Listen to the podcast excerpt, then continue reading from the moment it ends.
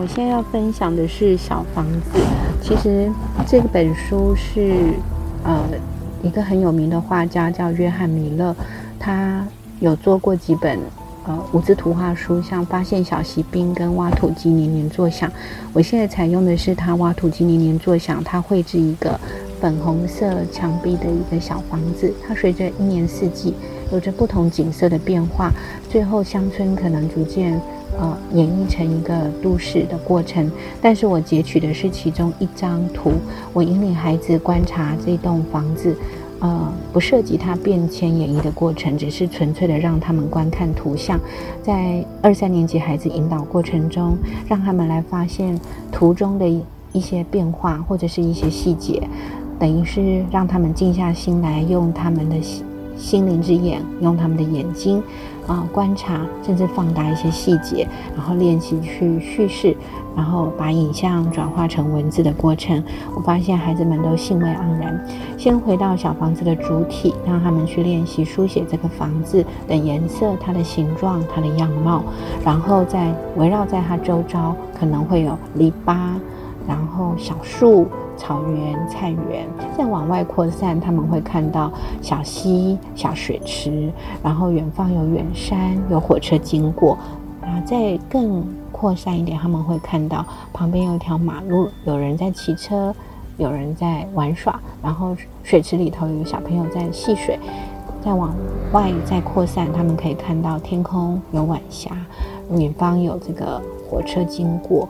那整个样子的一个观察的过程，他们会以房子为主角，像一个同心圆一般的开始往外去观察。辐射，然后越写越完整，越来越多细节。那透过这样子的一个书写，他们的观察力会更比比较细致。那他也会练习怎么样把图像转化成。他的文字描摹，我觉得这个过程还挺有趣的。那他们也会发现，在小房子附近的树上呢，会有一些他们要很仔细才看得到的，像。小小的鸟儿停住在上头，发出咕咕咕的声音，他们就会开启了他们的想象的听觉、他们的视觉，甚至他们的心觉。那在这个过程中，因为有这样子的一个图像叙事，跟他们去寻找一些细节，就变成一个很有趣的游戏。因此，这样子的一个书写，让他们开始，嗯，打开敏锐的感官，然后呢，也可以去感知到说，嗯，图像中很多习以为的细节，还。打开了他自己的耳朵、眼睛，还有他的心，啊，甚至他的嗅觉，啊，去感受图像所传达出来各种不同的符号下的各种讯息，啊，符码带给他的一些感受。比如说，嗯，这个房子，他们可以感受到舒适、温暖、温馨。那夕阳的感觉是什么呢？啊，放松，或者是他们看到有孩子在水中戏水，他们似乎听到水声，呃，他就乘着这个感官的一个。一个一个，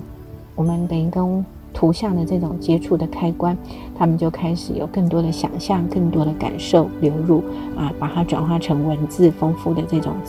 呃丰富化的这种经验的过程，我觉得十分有趣。